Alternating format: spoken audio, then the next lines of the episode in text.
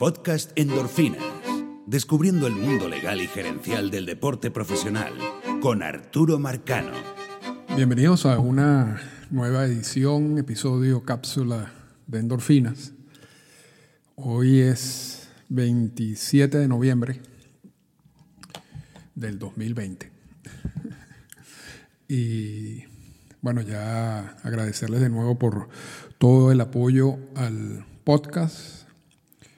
Ahora que hemos sacado dos o tres podcasts más o menos seguidos, eh, volvemos a, ocupar lugares altos en muchos de los rankings que hace Apple Podcasts en, en bueno, varios países. Así que le agradezco mucho de nuevo todo el apoyo.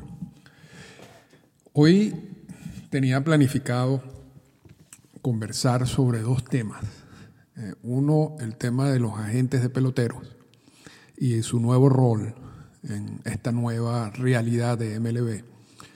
Y el otro tema era el de non-tender, en donde iba a ser una especie de, de ataque a esa figura o a la manera como han utilizado los equipos de grandes ligas esa figura para evitar ir al arbitraje salarial. Pero es realmente imposible tocar esos dos temas sin irnos a una hora o más de una hora. Y realmente yo no creo que eso sea la, ni la intención del podcast y, eso eh, para ustedes que lo escuchan no, no, es bueno tampoco. es demasiado contenido y, y, yo nunca, yo no creo que uno aprenda cuando, cuando te, te lanzan un poco de cosas al mismo tiempo. Es preferible centrarse en dos o tres punticos específicos y, luego de allí ir agregando eh, más eh, conocimiento sobre esas distintas áreas. Así que decidí irme por el lado del rol de los agentes de peloteros hoy en día en Major League Baseball. Porque como es de esperarse en estos momentos del año, eh, uno empieza a leer en los distintos medios los rumores de jugadores que están los jugadores y equipos, ¿no? los Yankees están interesados en tal jugador y el jugador dice que los Yankees están interesados en él, etcétera, etcétera. Y eso es un juego muy normal de la época, muy normal de la época, y eso es parte del rol que, que hacen los agentes de pelotero. Pero antes de enfocarnos un poco a lo que está pasando hoy en día, yo creo que es bueno dar como un recorrido histórico, aunque sea básico, de lo que es la figura del agente de pelotero, porque el agente de pelotero es una figura reciente en el mundo de las grandes ligas. Y eso tiene una razón, y es que realmente la figura de agentes libres viene incorporándose al, convenio laboral en 1977. La decisión de Messemer y Magnali es de diciembre del 76, si no me equivoco, y, después se incorpora en el, en el convenio laboral la primera versión de lo que son agentes libres. Aun cuando el primer agente libre, y eso está en uno de, de los episodios de endorfina que uno maneja, es el caso de Catfish Hunter, pero ese es un agente libre que no es consecuencia de ganarse el derecho de ser agente libre, de cumplir lo que dice la regla 20B, los seis años de servicio, para luego poder optar por esa, por esa figura de agente libre, sino el caso de Catfish Hunter, y les invito a que escuchen esa, esa cápsula o ese episodio que que es uno de los primeros que grabé, eh, en, ese, en ese caso era una violación contractual del dueño de los Atléticos de Oakland que permiten que eh, Hunter anule ese contrato y se convierta en agente libre. Y en ese caso, eh, Hunter también fue asesorado por un agente. Entonces se puede decir que ese es uno del, eh, o el primer caso formal de un agente relacionado con un pelotero eh, en torno a la figura de agente libre. Y luego cuando ya se incorpora en el convenio laboral, entonces sí viene esa figura ya, ya que todos conocemos como la gente de pelotero. Yo creo haber leído en, libros antes de, del caso de Catching Hunter de jugadores que no les, no les gustaba negociar sus contratos con los, con los equipos, estando bajo control, ¿no? Siendo figuras, no siendo agentes libres, pero estando bajo control, y enviaban a gente a hablar o a negociar eso, ese contrato con, con el dueño de equipo, con quien sea del equipo, aun cuando hay equipos que nunca les gustó eso. Pero eso, eso lo digo en el sentido de que sí, sí, la figura de agente de pelotero existía antes de ese caso de Cashing Hunter. Solamente que se, puede decir que no tenía el rol de lo que es el agente de pelotero hoy en día. Eh, era algo más específico y no todos los equipos permitían ese tipo de ayuda, si se quiere, por parte de terceros. Hoy en día es básicamente obligatorio aun cuando hay algunos jugadores que negocian sus contratos. Pero está prohibido que, que los equipos se rehúsen, a, por ejemplo, a negociar con un Algo, que hacían los equipos antes, históricamente, o sea, hace, mucho tiempo. Eh, hoy en día, si tú contratas a un agente, este agente te representa y el equipo tiene que negociar con él, punto. Ahí no hay, ahí no hay excepción. Que es algo que, y, y esto me gustaría también dividir aquí algo. Esto es algo que en Latinoamérica con las llamadas firmas de Julio 2 no necesariamente ha ocurrido así y este, y este podcast no está relacionado con esa. La firma de Julio 2 ni las personas que se denominan agentes en la representación de esos jugadores de Julio 2 ni el trabajo que hacen porque es algo que, que es un poco más complejo y que no, no viene al caso para lo que estamos discutiendo en el día de hoy o lo que estamos conversando en el día de hoy. Entonces, históricamente, esa figura de agente, de pelotero, tal como lo conocemos hoy en día, nace también con la incorporación de la figura del agente libre en el convenio laboral. Ahora, esos primeros agentes, y vamos a decir algo también, Marvin Miller odiaba a los agentes. Esto lo, esto lo he dicho varias veces, pero yo sé que hay gente que se incorpora a estos podcasts de manera reciente. Marvin Miller, el, director general del sindicato de peloteros, básicamente el creador de la versión del sindicato que conocemos hoy en día, aun cuando había sindicatos antes, pero el creador de la nueva versión del sindicato que se mantiene y que fue designado en ese cargo en 1966, que negoció el primer convenio laboral en 1968. Él odiaba a los agentes y había en su libro, menciona las razones, y yo creo que había un poco de envidia también allí, porque así como Marvin Miller le costó mucho a construir el sindicato y agarró un sindicato sin dinero y tuvo que empezar a buscar vías de para financiar lo que él estaba haciendo. De repente, cuando, cuando logra, eh, después del caso de Messer y Magnal, incorporar la figura de agente libre en el convenio laboral, y empiezan los agentes, y empiezan a negociarse contratos millonarios, y los agentes empiezan a recibir un, dinero importante en comisiones, Miller se molesta, básicamente diciendo, esta gente se está beneficiando de mi trabajo, del trabajo del sindicato. Y entonces, ¿qué, es lo que realmente hacen ellos? Esas son preguntas que, que se hacen Marvin Miller. Eh, de hecho, gente que rodeaba a Marvin Miller en el sindicato terminan convirtiéndose en agentes porque había la necesidad de, ese tipo de, de ayuda y económicamente por comisiones, estábamos hablando de un dinero muy considerable en esa época y hoy en día. Entonces, la relación de Marvin Miller con los agentes en esa primera etapa no fue buena, fue muy mala. De hecho, la relación entre el sindicato y los agentes, en términos generales, si se quiere, hasta Michael Wiener, ah, no fue la mejor porque había mucho roce. y, el, principal argumento es muchos de los beneficios que ellos terminan recibiendo a través de las comisiones son cosas que nosotros hemos logrado en los convenios laborales. Entonces, no, parece como justo. Pero bueno, así, así es el negocio. Entonces, en principio, en, ese, en ese ambiente, si se quiere, realmente la función de la gente estaba muy limitada a la negociación del, del contrato. No, no, había, no, no estaba el negocio del béisbol tan eh, lleno de reglas ni situaciones tal como lo tenemos hoy en día. Entonces, era más que todo buscar la asesoría para conseguir el mejor contrato una vez declarado agente libre.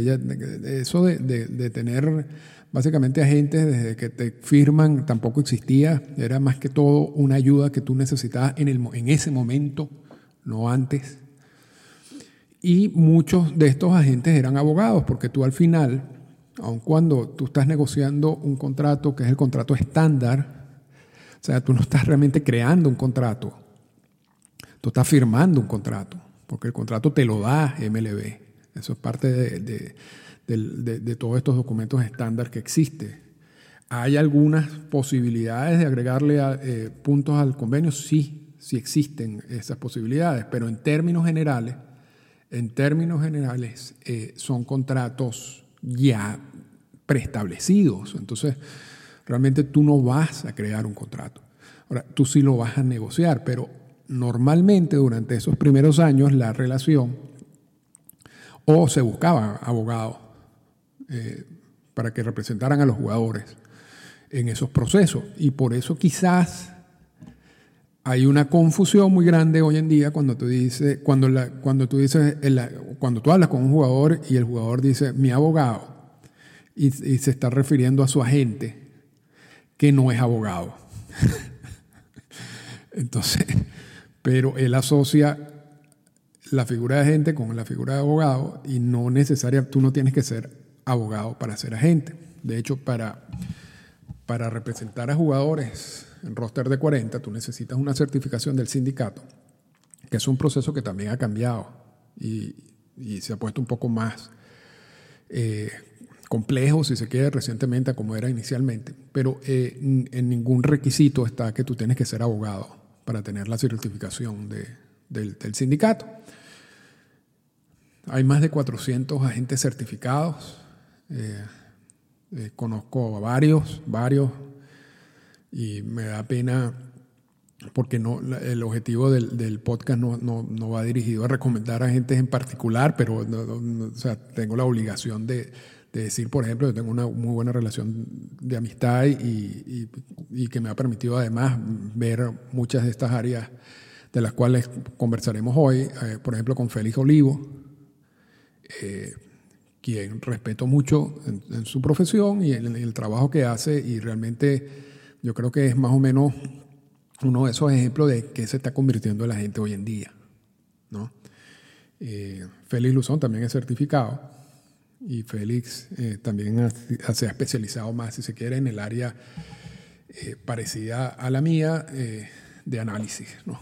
de análisis de todos estos tipos de, de reglas y de, de documentos, por mencionar dos. ¿okay? Pero hay más de 400 agentes certificados y hay grupos grandes de agentes certificados, empresas enormes como la de Boras, Boras Corporation, hay Octagon, hay mil, em, no, no hay mil, hay varias empresas muy grandes este, y, ahí están los, los agentes pequeños. Y los agentes pequeños a, veces manejan un cliente, dos clientes, ¿no? Y, y hasta allí. Eh, es un negocio, se ha convertido en un negocio muy duro. Realmente cualquier persona pensará que, es interesante ser agente de pelotero por las comisiones y por todo el incentivo económico, pero esto, esto ha pasado de ser ese abogado que negociaba ese convenio, ese contrato en nombre de un jugador, a realmente ejercer mil funciones. Y en algunos casos esas funciones se ejercen profesionalmente.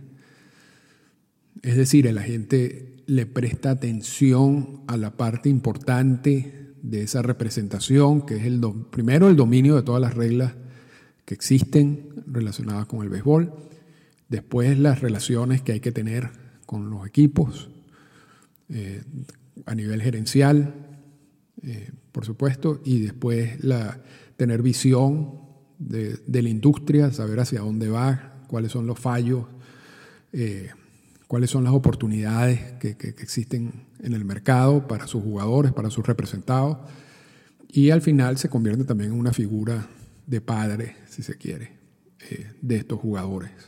Sobre todo el caso de los jugadores latinoamericanos, que tienen otras características que vamos a hablar después.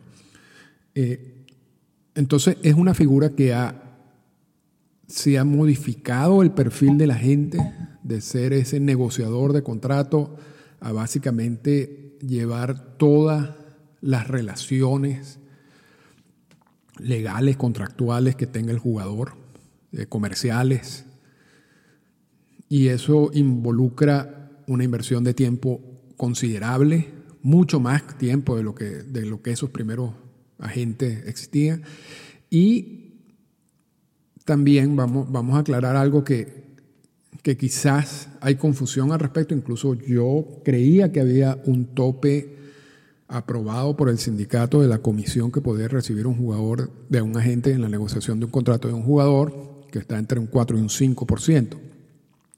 Y resulta que ese porcentaje, porque en la NBA eh, existe, lo máximo son 4% y creo que en la NFL son 3%. Y eso, está, eso es obligatorio, no puedes cobrar más de allí. Eso está establecido. Y en el béisbol se decía, se dice que hay una regla parecida o hay un límite parecido entre un 4 y un 5%, pero realmente no lo hay. Pero es la tradición.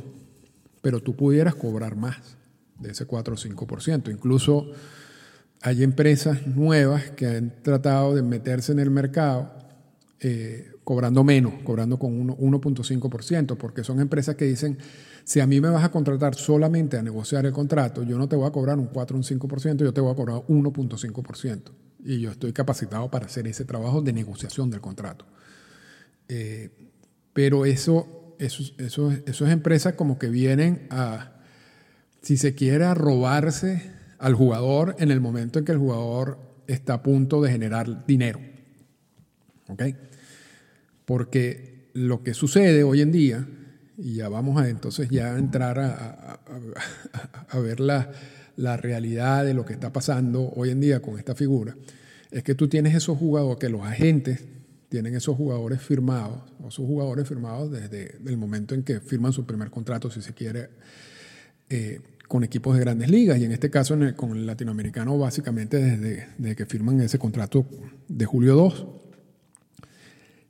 Y existe en, en estos agentes una inversión de tiempo, de dinero en mantener esos jugadores por una cantidad de años hasta que estos jugadores empiezan a generarle dinero.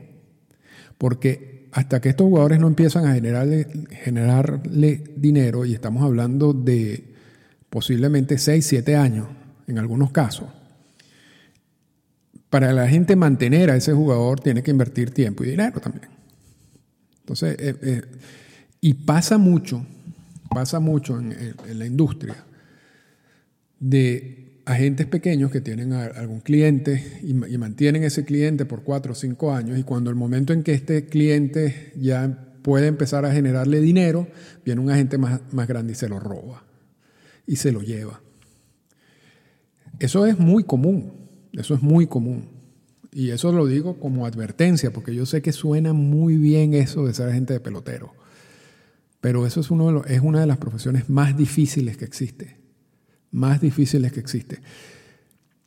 Por eso hay una gran competencia, hay una gran competencia, son pocos los jugadores, hay mucho dinero de por medio y las firmas grandes están ya bien diseñadas para robar esos jugadores y eso es parte del juego si se quiere. Eh, aun cuando hay reglas que lo impiden o que lo tratan de impedir, pero al final buscan la manera de hacerlo y no necesariamente involucra los agentes directamente, los agentes conocidos de manera directa, sino unos terceros que, que ellos le denominan runners, que son empleados de estas agencias que están buscando básicamente quitarle peloteros a otras agencias. Y en ese rol contratan gente que básicamente no es que sepan del negocio, ni de los contratos, ni del CBA, ni de las reglas, sino lo que saben es, dónde está la discoteca, eh, las mujeres, cómo hacer que el jugador se divierta y crear una relación de amistad con este jugador que luego a través de esa relación de amistad entonces se lo lleva a, esta, esta, gente y esta gente le paga a esa persona. O sea, esas, son esas amistades ficticias que existen en, el medio, que existen pero por montones, ¿no? Y uno los ve y uno, se, y uno viéndolo de afuera, uno dice, pero es que no se dan cuenta que, que esta persona está allí simplemente porque quiere robarle ese jugador a esa gente y, a, otra, y llevárselo a otra persona, no es porque sea amigo del jugador. Eh, y, me estoy ya refiriendo también al, pelotero latinoamericano, porque yo creo que el, pelotero estadounidense y el canadiense tiene otras características y tiene otra manera de relacionarse con sus agentes. No estoy diciendo que no se los roben, pero yo creo que tiene una relación un poquito más eh, clara con los agentes y pueden saltar de agente a agente, pero muchos de ellos no están, no, no están contratando un agente o no están con un runner de esto, eh, así como pasa con el pelotero latinoamericano en general. Entonces, esto es más que todo como una característica, si se quiere, del pelotero latino, y de la, cómo la, estructura de estas agencias eh, son creadas para, para eso, para eso. Entonces, aun cuando tú seas un agente reconocido que maneje peloteros latinoamericanos, tienes que estar todo el tiempo pendiente de qué está haciendo tu jugador. Y si tienes varios, tus jugadores. Entonces allí entra lo, que hablaba cuando, mencionaba Félix Olivo, la, figura paternal, si se quiere que es quizás una figura obligada. Yo, yo sé que eh, muchos de los, de los agentes en sí lo hacen eh, porque lo sienten de esa manera. Eh, pero aunque no lo sintieran de esa manera, si tú no lo haces, expones al jugador a que te lo robe. Y yo, y yo estoy haciendo, yo estoy hablando claramente aquí, ¿no? De, en todos estos términos porque porque es así, pues, estamos hablando de robo, de, robo de jugadores, porque hay mucho dinero de por medio, mucho dinero de por medio. Eh, entonces, básicamente para tú ser agente de pelotero, y, si quieres trabajar con el pelotero latinoamericano, primero tienes que tener dinero, tienes que tener capital para poder absorber lo que va a pasar con tus representados hasta que estos no produzcan y también para hacerle el seguimiento a cada uno de ellos, no solamente el seguimiento profesional de, estadísticas y todo ese tipo de cosas y de mercado, sino el, seguimiento personal. O sea, tú tienes que tener capital para eso. Y tienes que invertir capital en eso. Y, y entonces, si no tienes ese capital y no tienes esa manera de esperar esa cantidad de tiempo, mi recomendación es que no se metan en el negocio porque van a perder. O sea, van a perder dinero y van a perder tiempo, además. Entonces, eso, eso es en términos generales, o sea, porque la gente también asume que el, agente de pelotero es una persona que, que, va a negociar el contrato. Y repito, eso no es la realidad del agente de pelotero hoy en día. Sobre todo con el pelotero latinoamericano que además necesita otras, otro tipo de servicios por encima de la negociación de los contratos. Porque en el caso de los peloteros latinoamericanos, por ejemplo, se involucran asuntos de viajes, asuntos de visa, asuntos de eh, situación legal en Estados Unidos, de inversiones, de abrir cuentas bancarias, de cuestiones comerciales, eh, de, problemas familiares, de, de, mandar cosas para los distintos países, para Venezuela, para República Dominicana, mudanza, etcétera.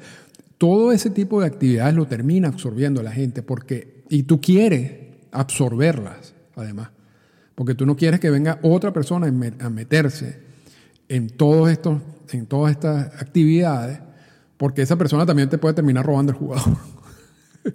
Entonces, si hay, una, si hay, si hay alguien, o sea, si hay una figura exigente, si se quiere, y estresante, es, es la de agente.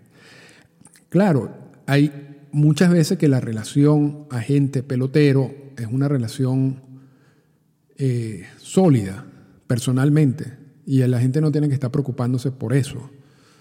Y pasa, pasa, pasa. No, no, no es frecuente, pero pasa.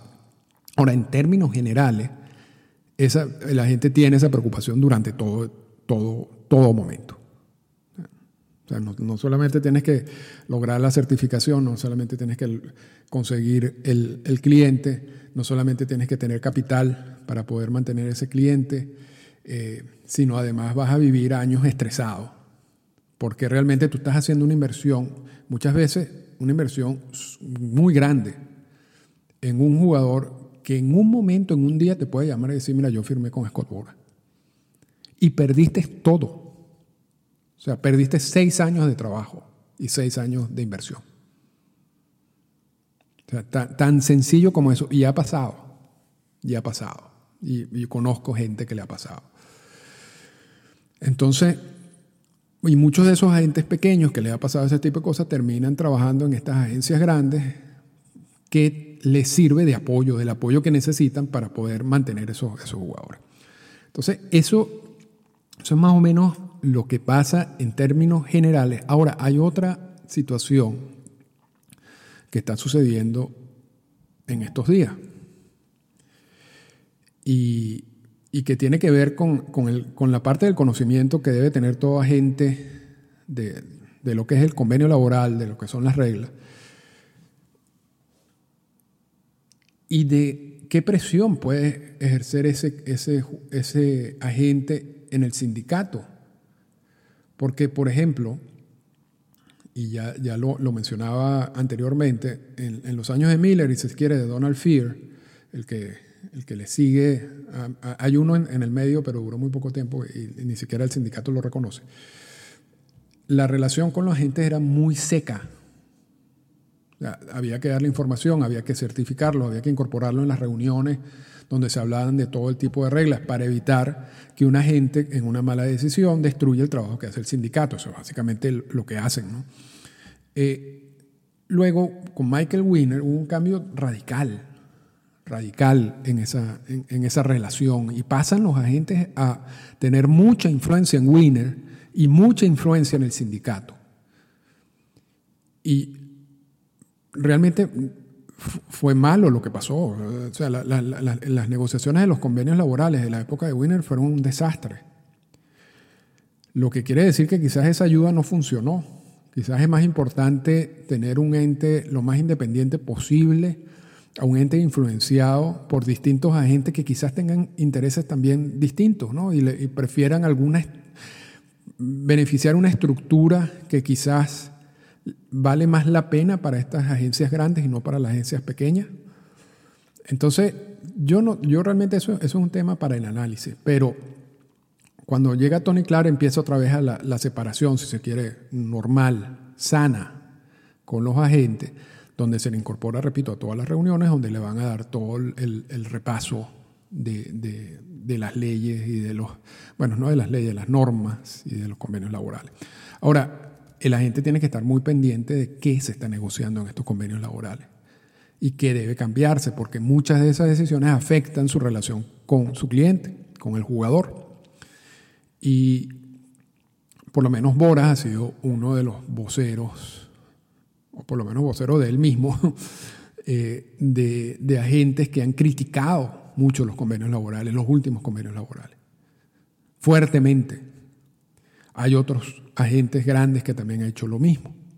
Ahora, debe haber presión por parte de los agentes para modificar eh, muchas de estas, de estas de estos conceptos que están en los convenios laborales que deben ser modificados, porque han venido afectando la figura de agente libre y la figura de arbitraje salarial, que son las dos figuras que son las fuentes principales de ingreso de los agentes. el, el, arbitraje salarial hoy en día no, es, no tiene la importancia del arbitraje salarial que tenía hace 15 años. La figura de agente libre, quitando los, agentes libres premium, no tienen la importancia eh, que tenía hace 15 años, hace 10 años. Y eso, por supuesto, afecta a los agentes, o afecta los salarios de los jugadores y, por lo tanto, afecta las comisiones que se van a llevar los agentes. Y eso también va a afectar el, negocio del béisbol en el futuro cuando se decida qué es lo que va a hacer, qué es lo que va a pasar con Julio II, si va a haber un draft o si se van a seguir modificando las reglas de las firmas internacionales. Pero es, es clave, es clave que una persona que quiera ser agente de pelotero, además de ejercer toda esa área eh, personal, de esa relación personal con el jugador, tenga un dominio pleno de lo que está sucediendo hoy en día y, hacia, y tener una visión del futuro, hacia dónde vamos. O sea, ¿qué es lo que, qué es lo que un convenio laboral, aunque se firme hoy en día, va a, a generar en el mercado en los próximos cinco años? es un ejercicio de imaginación. Eso, y para eso hay que tener visión y hay que tener pleno conocimiento de, de, qué se negoció y cuál va a ser el impacto de lo que se negoció en cada uno de los años. Eso, eso es complejo, eso es complejo. Pero además, además, y ya con esto terminamos, los equipos hoy en día no son los mismos equipos de hace 10, 15, 20 años y estoy hablando del equipo gerencial, los que están encargados de negociar los contratos, con los agentes libres o los encargados de, llevarse un, eh, un, caso al arbitraje en nombre del equipo. Hoy en día, y yo no sé si si tiene que ver con colusión y cada vez que toco este tema me viene a la mente colusión y me viene la mente Peter Yuberov y cuando Yuberov, siendo comisionado de grandes ligas, en, una reunión le dice a los dueños de equipos, los agentes libres están ganando lo que están ganando porque ustedes le están dando ese dinero. El día que ustedes dejen de darle ese dinero y actuar de manera concertada, ellos dejarán de ganar lo que están ganando y ustedes se van a dejar de quejar. Y por supuesto eso terminó en dos casos de colusión y una cantidad de millón, 300 millones de dólares en multas para MLB y un desastre. ¿no? Eh, hoy en día, y lo hemos tocado en, otro, en, otros endorfinas, pero, pero quiero hacer la relación con la, con la figura de la gente. Los equipos también hasta cierto punto están actuando de manera coordinada. Y ellos justifican esa coordinación no en la colusión, sino en el hecho de que todos, casi todos, están manejando la misma data, los mismos datos, la misma información, que termina dándote una idea de cuánto vale un jugador. Una idea bastante clara, por, por, lo que, por las pruebas que voy voy a dar a continuación. Y entonces estos equipos no, están dispuestos, sobre todo no estoy hablando de los jugadores premium, yo creo que los jugadores premium, el Garrett Cole o Manny Machado Bryce Harper, eso, eso están en otro lote, eso, esa es la excepción de la regla, ¿ok? Pero la gran mayoría está en un lote inferior. Y en ese lote inferior, repito, a través de todas estas evaluaciones estadísticas, todos los equipos hoy en día tienen una muy buena idea de cuánto vale ese, ese aporte de ese jugador y por quién puedo reemplazar ese jugador en caso de que yo no lo firme. Entonces hay una, por parte de los dueños de equipo, hay, una actuación coordinada en cuanto al proceso de firma de agentes libres, sin que sea colusión, porque si es colusión, eh, atenta contra el CBA y estaría metiéndose en problemas, aun cuando muchos dicen que es colusión. Entonces, ¿qué es lo que pasa? Cuando tienes todos estos gerentes trabajando con la misma información y con las mismas evaluaciones, pasa que un agente que represente un jugador que, está, que es agente libre recibe cuatro ofertas de cuatro equipos distintos por la misma cantidad, por el mismo monto. Y ha pasado, ha pasado. Pero por el mismo monto exacto. O sea, yo quiero firmar tu jugador por un año por 5 millones de dólares, por ejemplo. Entonces recibe cinco ofertas de cinco equipos distintos de un año por 5 millones de dólares. Entonces, los equipos dicen, no, eso no es que es colusión, es que eso es la consecuencia básicamente de todos estos sistemas donde yo, yo sé cuál es la producción, cuánto vale esa producción y cuánto estoy dispuesto a pagar. Y esa conclusión debe ser muy parecida entre todos. Ahora, que sea exacta es el punto donde, donde uno dice, bueno, quizás, no, quizás también hay conversaciones que no deberían haber entre ellos. Entonces, para la gente, para el rol de la gente hoy en día, y ahorita sí unimos lo que voy a decir con el principio, es un ciclo lo que, estamos haciendo aquí. Eh, tú tienes que crear mercado para ese jugador. Y cuando, cuando uno lee en prensa y cuando uno lee en los medios de comunicación, este equipo está interesado en este jugador, bueno, eso normalmente lo filtran los agentes, buscando crear ese mercado. Es me, normalmente también es mentira.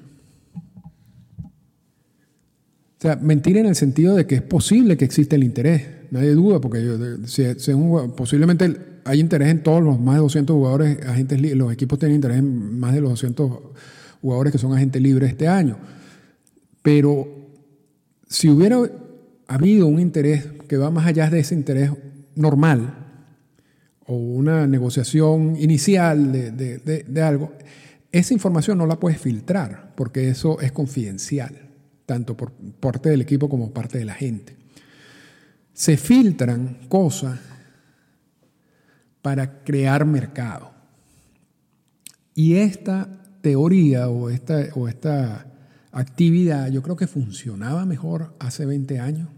Funcionaba mejor cuando, cuando, esta figura cuando la figura de los agentes libres era nueva porque tenías distintas gerencias que no estaban al mismo nivel. Habían gerencias más avanzadas que otras, habían gerencias que seguían insistiendo en, si se quiere, en el análisis tradicional de las estadísticas, habían otras que ya empezaban a analizar estadísticas de otra manera. Entonces, cuando tú tienes esa disparidad entre estas gerencias,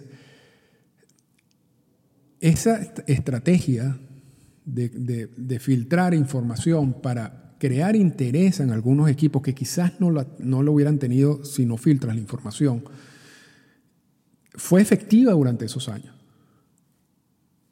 si yo soy un equipo X, de los, los, azulejos de Toronto, yo tengo un interés en un jugador y de repente leo en prensa que los Yankees están interesados en ese jugador, quizás a mí me, me va a presionar a yo terminar de firmar a ese jugador, a terminar de pagar lo que el jugador me está pidiendo, etc.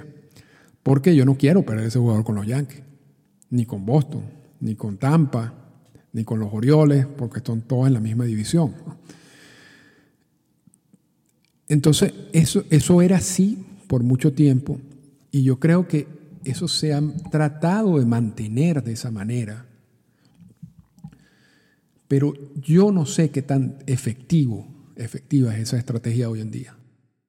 Se sigue usando y yo creo que también es fuente de ingresos por parte de los medios, los periodistas o los analistas que filtran la información y que tienen las relaciones con los agentes, que le filtran esa información y se la filtran a veces como, como un convenio. Mira, yo te ayúdame aquí, filtrame esto y el día en que yo este jugador firme, yo te doy la primicia a ti. Y es cuando uno empieza luego a leer eh, eh, tal jugador firmó con, con este equipo, el primero en decirlo fue tal. Bueno, ese primero en decirlo vale dinero. O sea, porque es promoción, etc. Entonces, el agente normalmente, a cambio de esa información, le dice al, a la gente, bueno, pero filtrame esto, ayúdame a crear mercado. Se sigue haciendo, por lo tanto, debe o sea, los agentes deben pensar que, tiene, que tiene algo de lógica seguir haciéndolo, pero de la manera como actúan las gerencias hoy en día, yo creo que ni le prestan la más mínima atención a lo que está pasando. Quizás si están persiguiendo algún agente premium y entonces allí entonces, quizás eso genere reuniones adicionales, pero con un, con un agente libre del otro lote, yo no creo que eso ni siquiera afecte ningún tipo de contrato ni ningún tipo de, de estrategia contractual de los equipos de grandes ligas. Porque ya esa estrategia está, la tienen bastante clara en el sentido de a quién van a firmar y qué pasa si ese jugador firma con otro equipo por otro monto, entonces ya tienen 20 reemplazos de ese jugador por el monto que ellos quieren. Y, y por eso hay que, hay que disfrutar, si se quiere, esta etapa de ver esas noticias porque es parte del, no sé, del juego y de las discusiones y los debates y de que el, tema del béisbol esté eh, en la palestra. Pero realmente a nivel gerencial yo no creo que eso no, no, tiene ningún peso. No tiene ningún peso. Pero bueno, con esto culminamos y por eso dije que yo no, podía, no podíamos tocar los dos temas. De 40 minutos y y realmente de verdad que tenía eh, como dos o tres puntos para, para destacar o hablar o conversar y, que esto, esta conversación fuera de 20, 25 minutos, pero, pero bueno, me disculpan esa. Eh, quería darle un panorama un poco más general sobre, sobre lo que son los agentes de peloteros hoy en día. Yo creo que abarcamos varios de esos puntos. Y entonces la semana que viene vamos a hablar del tema del non-tender y de mi crítica hacia lo que ha sido la utilización de esa figura para evitar los arbitrajes salariales. Así que nos vemos la semana que viene.